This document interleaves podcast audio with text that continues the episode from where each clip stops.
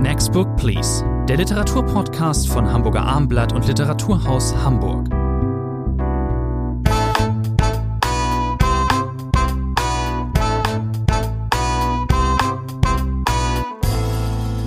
Next Book Please, eine neue Ausgabe der gemeinsame Literaturpodcast von Hamburger Abendblatt. Mein Name ist Thomas Andri und von dem Literaturhaus Hamburg. Bei mir ist Rainer Moritz heute. Drei Titel. Anne Pitrys The Street bei Nagel und Kimche erschienen. Taffy Producer Aigners Fleischmann steckt in Schwierigkeiten bei DTV erschienen und Benjamin Myers Offene See bei Dumont erschienen.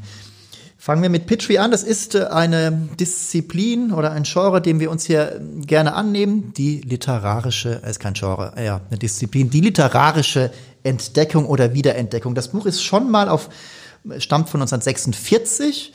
Autorin ähm, Anne Pitry ähm, lebte von 1908 bis 1997 und es wurde schon mal auf äh, Deutsch veröffentlicht 19 88. Nein, früher sogar schon 82 in einer berühmten Reihe, die damals den Buchmarkt, als der Feminismus seinen Durchbruch hatte, die, die Reihe bei Unstein hieß damals Die Frau in der Literatur. Schrecklich.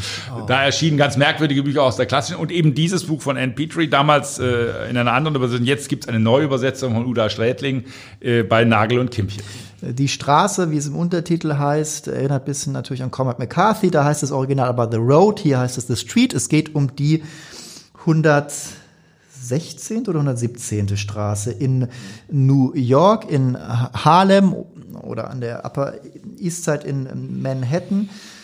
Dort leben damals auch schon ja, der schwarze Teil der Bevölkerung ist ein ziemlich runtergekommener äh, Stadtteil und da sind wir auch schon beim Thema und was diesen Roman eben so, wie man so schön sagt, so aktuell macht. Es äh, geht um den alltäglichen normalen Rassismus in den USA, in dem, äh, in dem Jahr, in dem er spielt, äh, ähm, eben auch noch um Segregation, Segregation, also die Rassentrennung, die damals noch ähm, herrschte. Dieser Roman hat damals 1,5 Millionen Exemplare verkauft. Das war wirklich ein massiver Erfolg und damals vor allen Dingen der erste große, richtig große Bestseller-Erfolg für eine afroamerikanische Autorin. Im Mittelpunkt stehen mehrere Figuren, besonders eine, Luty Johnson, eine alleinerziehende Frau, die, wir treffen sie an in diesem Roman, da sucht sie eine neue Bleibe. Sie hat zuletzt bei ihrem Vater gewohnt, der wechselnde ähm, Partnerinnen hat. Es kann, sie denkt, so kann ein, mein Sohn, der ist acht Jahre alt, kann so nicht aufwachsen, ich brauche was Neues. Und was findet man aber, was bezahlbar ist in Harlem, sind alles nur wirklich komplett runtergekommene Butzen, sage ich jetzt mal. Das wird wunderbar, wird das eingeführt, wird sie eingeführt, diese Person, auch schon mit äh, einem Art, äh, einer Art Gegenspieler, nämlich dem Hausmeister dieses äh, Hauses, der ihr dann komplett. Äh, Jones ist sein Name. Genau, der wird ihr die ganze Zeit nachsteigen. Wir haben es also mit Perspektivwechseln zu tun, aber die eigentliche Hauptfigur ist eben diese Juti. Herr Moritz, ähm, wenn wir über Gewalt und Armut sprechen, das sind eben die ähm, Vorzeichen, unter denen das Leben dort ähm, stattfindet und vor allen Dingen immer wieder die Frage, wie kann ich meine Miete zahlen? Ich fand, das ist ziemlich äh, ähm, authentisch geschildert. Ich habe damals nicht gelebt, aber ich kann mir gut vorstellen und auch nicht dort gelebt. Ich kenne keine Neighborhood, die so abgehängt ist und auch nur von einer einzigen Bevölkerungsgruppe eigentlich bewohnt wird. Ich fand, das war alles, ist alles sehr äh, eindringlich und nachvollziehbar geschildert. Ja, und das hat damit zu tun, dass äh Anne Petrie einfach eine sehr gute Erzählerin ist. Man merkt, sie hat es gelernt. Sie kommt ja aus einer Drogistenfamilie und äh, wollte dann aber schreiben, hat äh, auch Seminare, Werkstätten besucht und dann diesen gewaltigen Roman 46 äh, vorgelegt. Und der ist nun einfach mal sehr, sehr gut gearbeitet. Das ist ein Buch, das atmosphärisch schildern kann. Das hat Elemente des Gangsterromans, des Kriminalromans. Es hat eine ein Fülle, Fülle von schrägen Gestalten. Es endet auch, wir wollen das Ende auf gar keinen Fall verraten, mit einem furiosen, äh, gewalttätigen äh, Finale. Also das hat alle, das hat man der Autorin auch manchmal vorgeworfen. Das sei doch fast ein bisschen Kolportage ähnlich, die Elemente, die sie da zusammenbastelt. Aber es ist sehr, sehr gut gemacht. Es hat dadurch einen sehr, sehr starken äh, Leseeindruck. Sie haben die Anfangsszene erwähnt. Sie ist äh, mit ihrem kleinen Sohn auf Wohnungssuche und wie sie da von einer absteige in die andere kommt, wie man froh ist, wenn die Tapete nicht sofort runterblättert, wenn man die Treppenstiegen überhaupt noch hochgeht, wenn da nicht das Gelände abgebrochen ist, äh, gibt es Waschräume, wie sind die Toiletten. Grauenvoll wundervolle Beschreibungen, unglaublich atmosphärisch dicht. Aber, und das ist ganz wichtig, diese Heldin Lucy Johnson ist eine junge Frau, die sich durchsetzen will. Sie will sich nicht mit ihrem Unglück abfinden. Das ist zumindest ihre Ausgangssituation. Sie nimmt Kurse, sie will sich weiterbilden, sie kümmert sich um ihren Sohn. Der Ehemann ist verlustig gegangen, der ist fremd gegangen, als sie bei Weißen in Connecticut äh, als Hausmädchen gearbeitet hat. Und äh, sie hängt, wenn man so will, diese Lucy, dem alten amerikanischen Traum nach. Äh, jeder kann es schaffen, wenn er nur will. Das, das ist besonders kühn, wenn man halt einer an den Rand gedrängten ähm, Gesellschaftsschicht äh, angehört, man weiß Gesellschaftsgruppe. Ja als, man weiß es ja als Leser auch, es wird wahrscheinlich nicht gut gehen. Man ahnt es relativ früh, man äh, gaukelt ihr vor, sie hat eine gute Stimme, mhm. äh, sie können einen Nachtclub Karriere machen als Sängerin äh, dort im Nachtclub. Da singt sie auch vor, in der Hoffnung, dass sie auch da endlich ordentlich Geld verdient. Das endet natürlich furchtbar. Wir sind, Sie haben es angesprochen, in diesem heruntergewirtschafteten Harlem, wo es in Metzgereien nur das Fleisch äh, gibt, das woanders keine Abnehmer äh, findet. Dann haben wir diese schrecklichen Figuren. Sie haben den widerlichen Hauswart äh, Jones angesprochen, der immer wieder Frauen bei sich aufnimmt, weil sie umsonst bei ihm wohnen dürfen.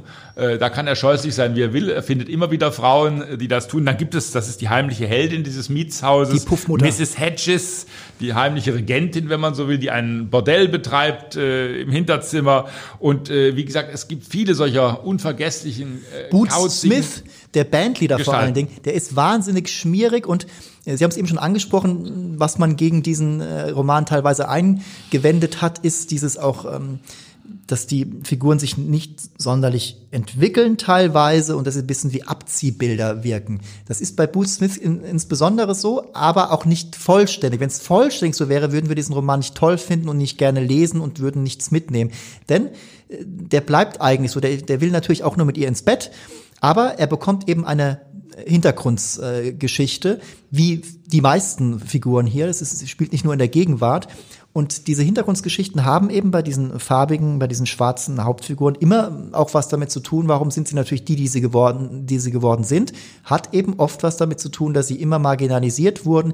Dieser äh, Boots Smith, der war eben im Zug äh, Schaffner so und musste dann immer nur die weißen hohen Herren äh, denen zu Diensten sein. Das will er nie wieder äh, sein und ähm, deswegen wird er dann Bandleader, hat dann auch Glück, dass er die einzige, auch eher zwielichtige weiße Hauptfigur, dass er die trifft und die ermöglicht ihm das.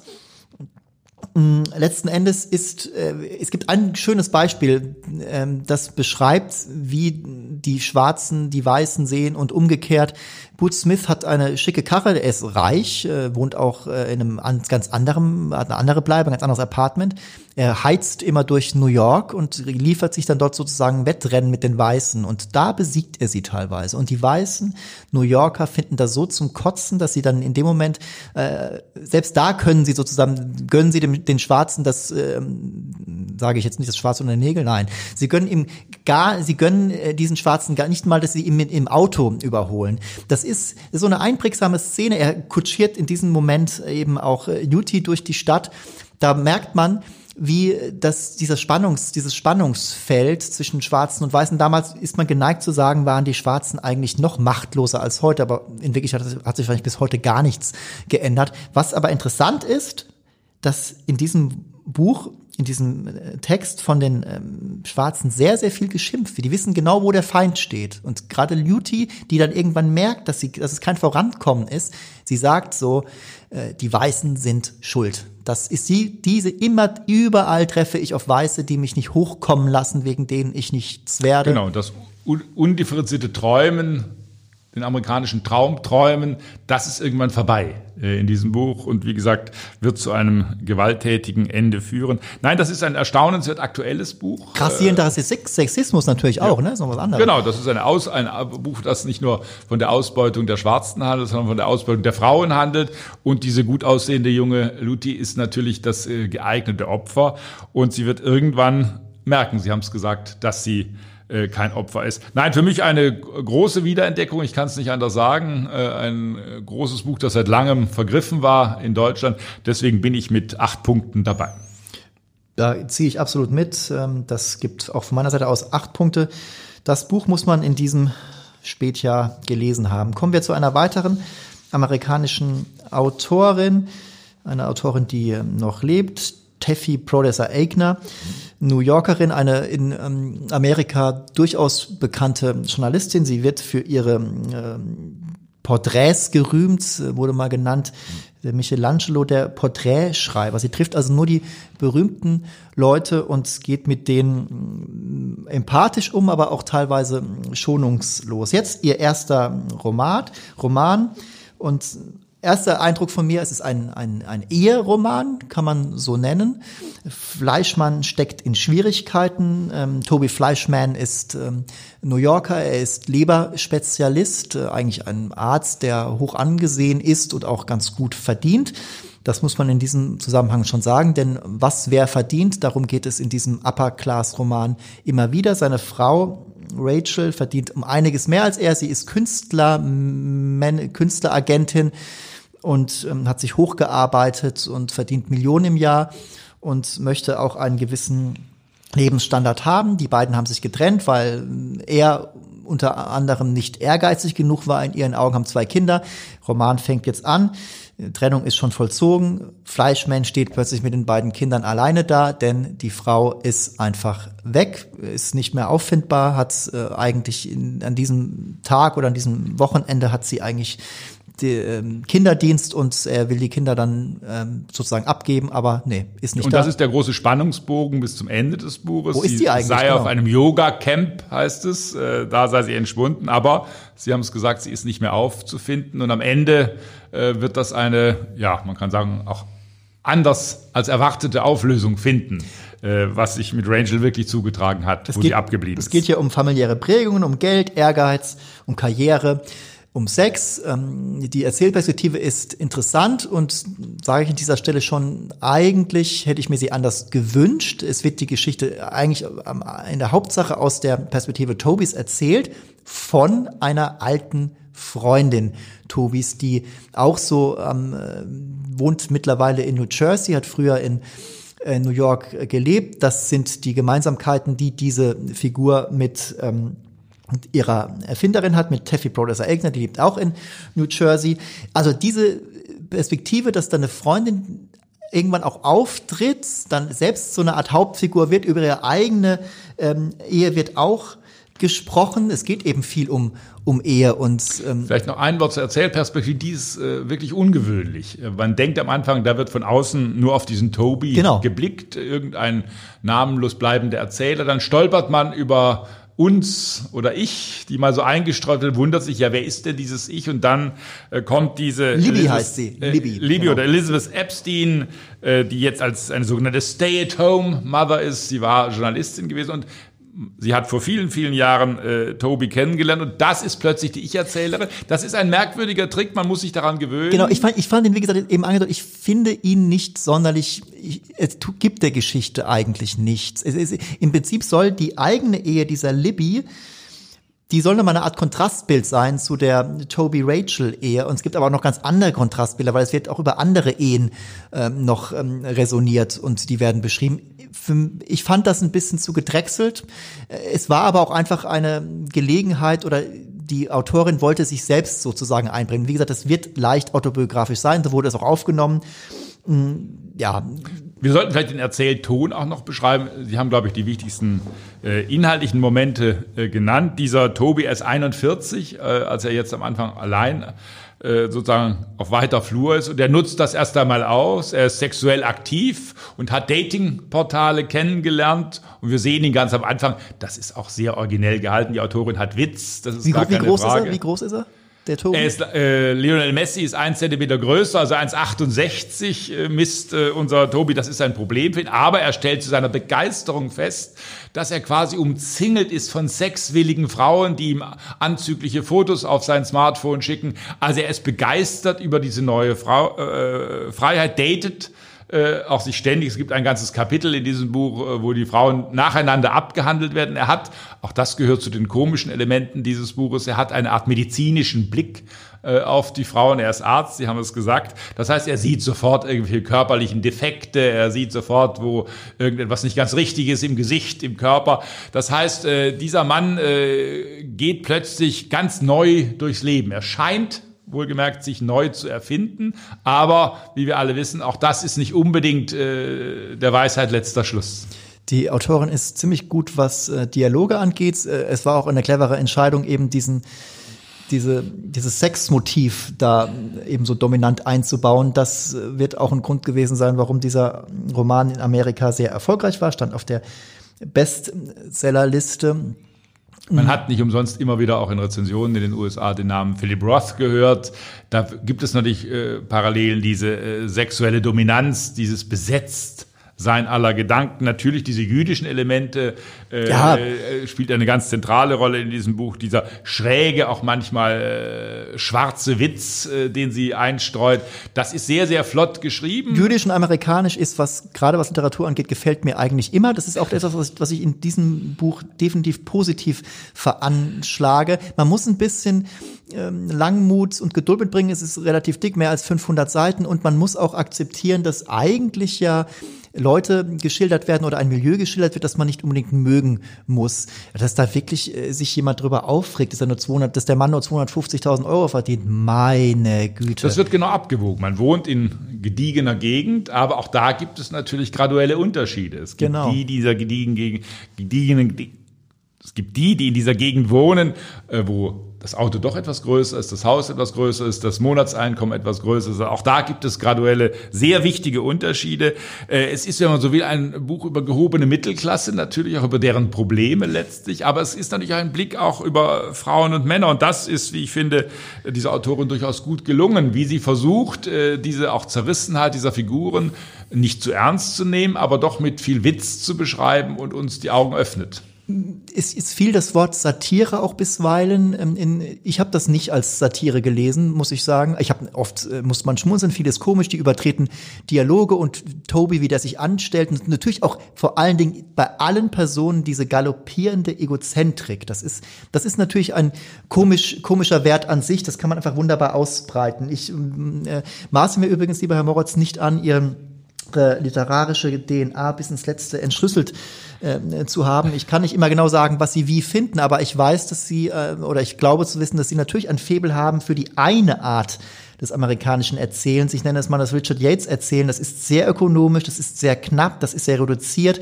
Da gibt es, äh, wenn etwas erzählt wird, wenn etwas ausgestellt werden soll, beschrieben werden soll, eine Szene, in der eigentlich alles drinsteckt. Das hier ist die andere Art des amerikanischen Erzählens. Es ist dieses mhm ähm, sehr ausschweifende, immer wieder Dialoge, äh, die eigentlich, man, man, hat Tobi schon längst begriffen und es wird immer und immer wieder äh, ähm, trotzdem nochmal wiederholt.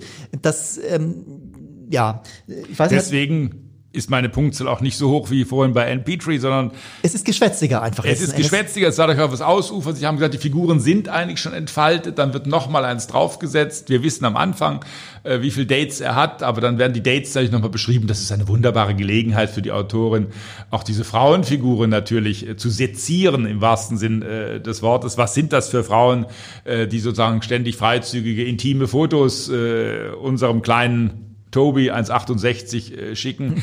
äh, was macht das mit ihm? Äh, äh, es macht sehr viel mit ihm. Er ist völlig überrascht am Anfang. Das mhm. ist sehr, sehr gut eingefangen, wie ich finde. Aber mehr als starke sechs Punkte kann ich diesem Roman dann doch nicht zugestehen. Ich tendiere eher zu einer sieben. Könnte auch eine sechs sein. Ich gebe eine sieben. Ähm, so, weil, weil doch manches, manche, manche Szenen einfach zu stark sind und man manche Dialoge doch auch teilweise stellenweise sogar genial finden kann. Aber trotzdem insgesamt mehr als sieben dürfen es auf gar keinen Fall sein. Zum letzten Titel von heute kommen wir jetzt. Benjamin Meyers Offene See.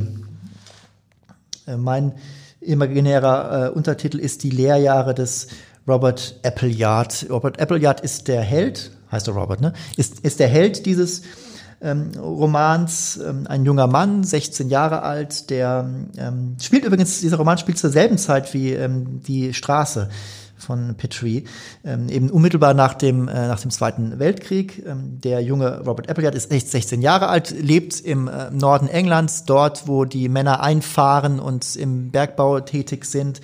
Harte Malocher alle samt und er wird von seinen Eltern aber mal kurz auf ähm, Wanderreise geschickt oder er darf, er will eben mehr von der Welt sehen und dann geht er in England los. Es verschlägt ihn eher in Richtung Süden der Insel. Er landet dort an der Küste im pittoresken Teil des Landes und trifft dort auf die zweite Hauptperson ähm, Mrs. Piper, Dulcie Piper, ähm, eine ältere Dame. ältere Dame, ego, exzentrisch vielleicht nah, nahezu. Man erfährt nicht genau, woher sie stammt, aber man kann sich das zusammenreimen, dass sie der Upper Class entstammt aus besseren Verhältnissen und die hat dort eben sich auf einem Cottage-Wohnlich eingerichtet. Hat aber auch eine Wohnung in Chelsea und äh, Freunde in höchsten kulturellen Kreisen. DJ Lawrence taucht da zum Beispiel auf, der Autor, der Verfasser von Lady Chatterley. Also, ähm, Robert Appleyard ist jung und unverbraucht und er muss die Welt noch kennenlernen und findet dort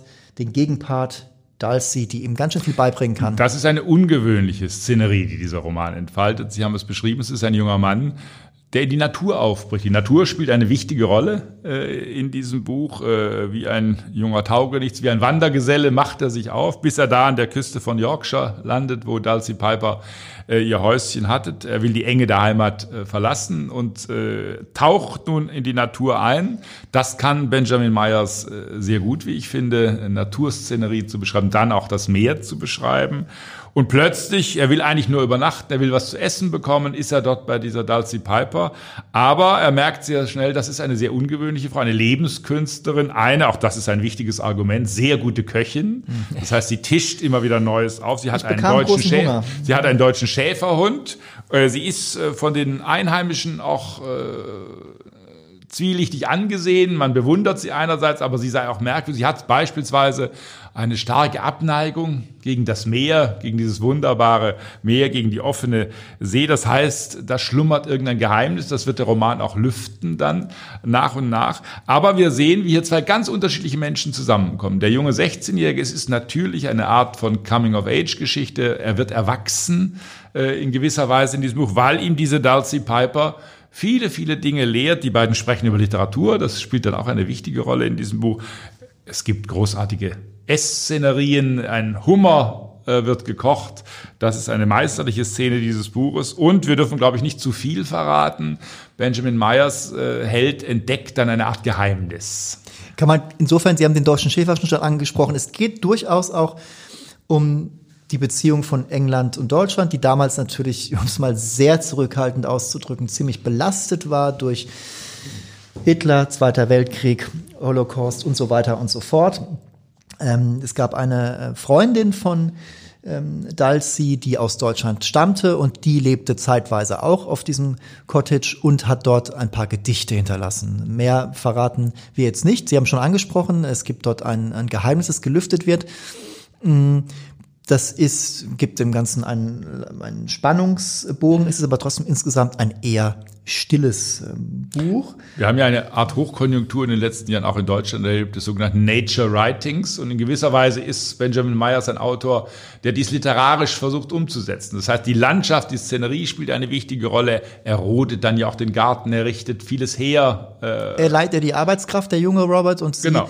lernt, lernt in andere Dinge. Ich habe lernt in andere Dinge. Ich habe ähm, ja, ich finde, dass die Naturbeschreibungen sehr stark. Ansonsten fehlt mir manchmal ein wenig die Dynamik. Es, wie soll es auch anders sein? Es spielt ja eigentlich zur Hauptsache nur äh, auf diesem kleinen Flecken da an der Küste. Ich hatte mir fast schon gewünscht, gerade als DJ Lawrence genannt wird, dass äh, vielleicht auch ein wenig Sex in dieses Werk Einzug hält, dass vielleicht Robert ihr Toyboy wird oder Ach, wir so. hatten bei Taffy Brothers Eigner hatten wir eigentlich so genug. viel Sex, hatten wir eigentlich genug. andere, damit müssen Sie für ja. heute zufrieden sein.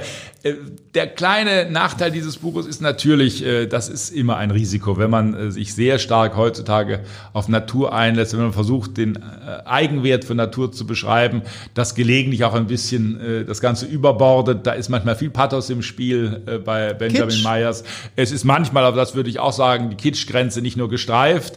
Es hat große äh, Stellen, wie er dieses äh, undurchdringliche Land, wie er diese Küste von Yorkshire äh, beschreibt. Das funktioniert nicht immer, aber es ist natürlich ganz klar ein Roman, der jetzt nicht überbordend äh, von Action oder von klassischer Handlung ist. Wie viele Punkte geben Sie, Herr Moritz? Ich bleibe doch bei sieben Punkten. Ich verharre bei sechsen. Das war die Folge, die neue Folge von ähm, Next Book Please. Rainer Moritz und ich, Thomas Andre, äh, bedanken uns für Ihre Aufmerksamkeit und wünschen Ihnen gutes Lesen.